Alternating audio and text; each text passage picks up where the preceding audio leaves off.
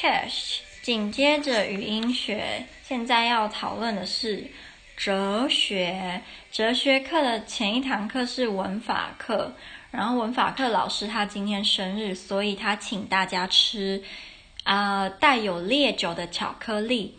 我吃了三个，所以后来就觉得哦，微醺，然后可能因为微醺就更适合上哲学。其实没有，哈哈，好啦。真的，今天是个地狱星期三，很累。好，啊、今天哲学课也讲了蛮多有趣的观念。我上一次哲学课好像没有跟大家分享。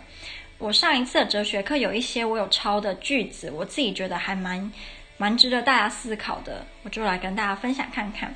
哦，有一个是上一次老师说，这个上一次已经快一个月前，因为我们中间停课，礼拜三的课停了快一个月，所以。呃，地狱星期三从今天重新开始，好，就是这个在一个月前的哲学课，老师说这个应该是几世纪啊？我猜是十八、十九世纪，在那个时候的英国，如果你去坐坐牢的话，对他们平民而言不是什么太重大的事情，他们只会说。哦，啊，You are in trouble，就是你只是陷入困难，然后好像不是什么大事，就是你只是 in trouble 而已，没什么大不了的感觉。可能在那个时期，你也不需要做什么太太天理不容的事，就容易入狱吧。所以就坐牢在那个时期不会被视为什么太太可怕，就是可能多少都会经历过嘛。嗯，好，那。我抄一些有趣的句子嘛，那就跟大家分享。例如第一句，We are our own worst enemies。我们是自己最糟糕的敌人吗？我觉得这句话几乎在每个人身上都可以使用。就很多时候过不去的那一关都是我们自己设的，通常都不是别人。再来就是，嗯，这接下来这个有点悲伤诶，有点。有点想哭嘛？You cannot break a person who is already broken。你不可以伤害，你不可能伤害一个已经 broken 的人，因为反正他都已经 broken 了，你再怎么伤他，他还是 还是 broken。就很像一个再怎么丑的人，也不怕整容失败嘛，可以这样讲嘛？因为反正本来就已经很丑了，好吧？可能可以吧。然后下一个老师他提的是，他说。植物跟动物通常都会寻找方式去生存下来，但是人类却可以是一种摧毁自己的生物。就是植物跟动物在如如何残酷跟不适合生存的环境下，都会努力的让自己可以活下来。可是人类却可以在，比如说你吃得饱、穿得暖、有爱你的人，可是你还是愿意就是离开这个世界，自愿离开这个世界。老师大概就是这个意思啊。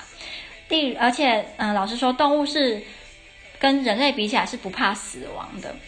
动物都会在临死前自己去找一个安静的地方，然后死去，好像这是对他们而言是一个非常正常的过程，没有什么值得难过、开心，也没有什么需要你知道大肆张扬，然后召集家人就没有，他们就是安安静静的一个一个人去，可能比如说榕树下还是什么阴影里。群体远远的，然后一个人这样静静的就去我们不知道在哪里的地方，我觉得想起来还蛮深奥的。他们居然可以看得这么开。好，下一个句子是，嗯、，I can hurt myself the most, but I can also save myself。我可以是那一个伤害自己最深的人，可是我也可以是拯救自己的那一个人。然后这句话其实也证实了那个时期的西方的个人主义就会。嗯、有点类似说以个人为单位去看很多事情，就不是以群体来看。嗯、接下来下一个老师说，那时候我现在讲可能是十八、十九世纪那个时候，那里的哲学家认为社会很乱，是因为有太多的理论，可是太少的啊，这个中文是什么？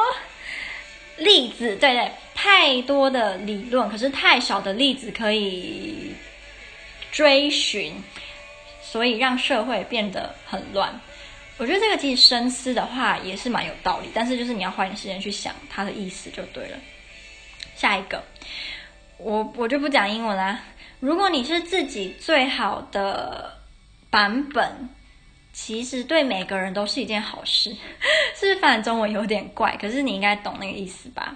就如果你是最好的那个自己的话，对每个人都都都是好。这有点废话啊。然后下一个，这个理论叫做 absolute awareness，全然的察觉吗？然后它主要的思想就是你必须不要去干涉那一些你无法改变的事情，然后专注在你能够影响或者是改变的事。这个就叫做 absolute awareness。我觉得如果真的可以做到这样，人生应该会简单很多。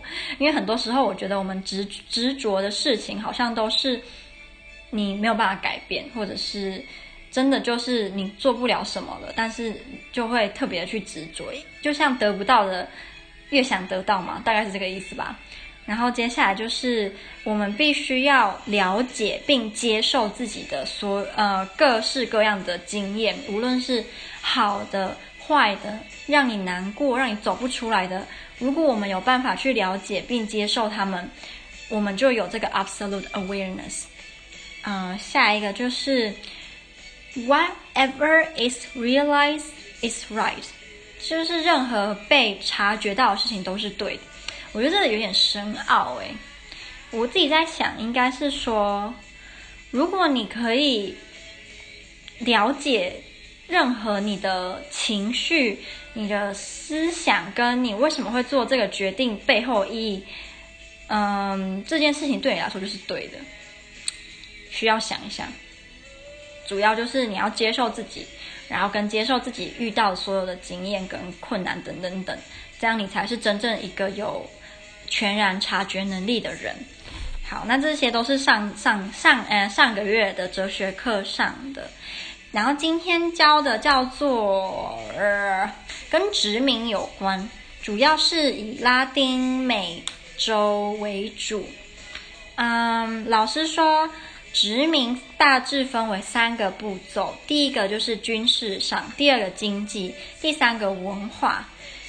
然后在文化方面。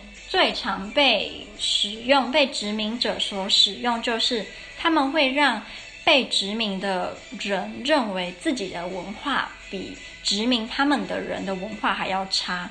他们会去崇拜，嗯，殖民他们的人的文化，然后甚至到最后会，呃，看清自己的文化，然后，嗯，有点像是斯德哥尔摩症候群的那种感觉。然后最有一句话是说，真正好的就是厉害，应该说厉害的政治家，他创造的枷锁不是说实际上，比如说把你捆起来，或者是毒打你，让你服从。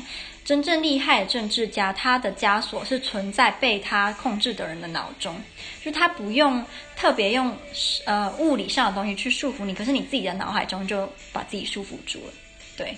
就是这是最厉害的政治家能够做的事情。然后下一个老师提到的是，啊、有一些拉丁美洲的美国人，因为他们也是美国人嘛，他们都住在美洲啊。他们觉得今天我们特别说哦，你们是呃 Latin Americans，这样是歧视。因为如果你今天特别要在 American 前面加拉呃拉丁，你是不是代表你觉得他们不是？呃，完全的美国人，所以你才要特别注释说他们是拉丁美国人，因为他们不是美国人。因为在我们大家的脑海中，对于 American，我们自己其实你不不自觉中，你已经有一个模板了。美国人就是住在美呃 the United States of America，然后是白人或者是黑人，不管，大概大致上是。以白人为主的讲英语的美国人，就是我们的 American，在我们一般人的脑海中已经定型了，所以今天我们才要特别去说他是 Latin American，因为你今天说他是 American，你会想到不是他，不是比如说一个墨西哥人或是啊、巴西人，你想到的会是住在北美洲的讲英文的那些美国人。那对于一些拉丁美美洲人，他们认为你这样就是在歧视他们。还有另外一个用在性别也可以，例如。Best Woman Director，最呃最好的女性导演，那他们也会觉得说，你为什么要特别说 Woman Director？你为什么不能说 Best Director？因为如果你特别要讲 Best Woman Director，就代表你已经在歧视女生了。如果你今天说她是一个女生，然后她是 Best Director，你你难道会就觉得说，诶，为什么 Best Director 是女生，应该是男的？可是 Director 这个字，它其实本身是没有男女之分的，所以这边在一些用字遣词上面就会有一点可以造成。我不知道是讲误会，应该也不能讲误会，就是让人家觉得你有在歧视某些人的那种感觉。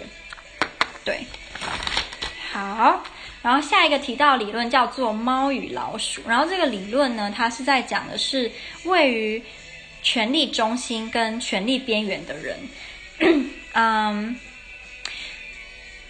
这个理论有一个前提，就是大。部分的欧美人士认为，differences 差异是好的，因为我们透过跟别人的不同去了解自己。如果今天大家都一样，你应该也不太知道自己是什么样的人，因为大家都一样。在某个层面上，我们其实是透过跟别人比较，所以你认识自己是一个什么样的人。嗯，但是对于拉丁美洲人，他们其实是不太喜欢 differences。某些人啊。因为他们认为，比如说有钱人跟穷人的这种 differences，只是造造成社会的对立，它并没有实质的帮助。还有有实权的人跟被掌控的人，他们也觉得这个是不好的 differences。所以对拉丁美洲的一部分的哲学家，他们是不太喜欢 differences 的。嗯，然后另外一个老师提到的概念就是。猫跟老鼠的理论有一点是，老鼠通常比猫聪明，因为老鼠必须要同时知道自己的情况跟猫的情况。它如果只知道自己的情况，不知道猫的情况，它可能就会死嘛。然后它只知道猫的情况，不知道自己的，它就不知道该怎么面对，也是死。可是今天猫就不一样了，猫它有犯错的权利，因为它犯错，基本上老鼠杀不死它，所以。他可以不用太了解猫的情况，或太了解自己的情况，因为他就算犯错，他的后果不会太大。可是对于老鼠就不一样，它必须要掌握两方的，就是知己知彼，他必须要这么做，他才不会死。然后这个理论就可以套用在有权利跟没有权利的人身上。通常改革性的发明，或者是改革性的，嗯、呃，那个叫什么，嗯、呃，主义嘛，都是由。不是掌握实权的人发展出来的，因为掌握实权的人通常都比较愚笨一点。到最后，因为他们已经太习惯自己握有权利，他们不需要常常去想要做什么才好，才能保护自己，才能不让自己怎么样怎么样怎么样。他们到最后就变得比较愚笨。老师就提到说。莫斯科不可能会成为，那以前就是他们就觉得莫斯科不可能成为结束共产时代的人的的启发地，因为莫斯科就是权力所在。那权力所在的人，他们是不会想要做什么来改变局势的，因为改变局势，他们可能就不会是掌握实权的人，他们为什么要改变局势呢？所以结束共产时代的启发地就是绝对不会是莫斯科。那对，结果大家也大概都知道啦。嗯，好，然后老师有说他以前有在我们老师哲学课老师，他看起来年轻，可是其实经历过蛮多的。他在法国好像读过好几年，就是在法国读过书四五年吧，在西班牙也读过读过书，然后他还在墨西哥、拉丁美洲教过哲学。他就跟我们分享，在拉丁美洲教书。然后教的内容，如果是比较有争议性，例如想要帮助社会弱势族群改革什么的，很危险，因为常常会突然就被绑架、被消失，或者是就被杀死了。然后他就说那时候。他在墨西哥的时候，很多人都跟他说，他如果教完学生回回回家，要每天走大概不一样的路。如果他每次都走一样，可能就会被人家跟踪，或者是被人家怎么样，最后就没有人知道他会发生什么事情。可他目前是是还好啦，对，嗯，然后他就说，我们生活在安全国家的人，应该很难想象，你只是教个书，你就要担心自己的安危啊什么的。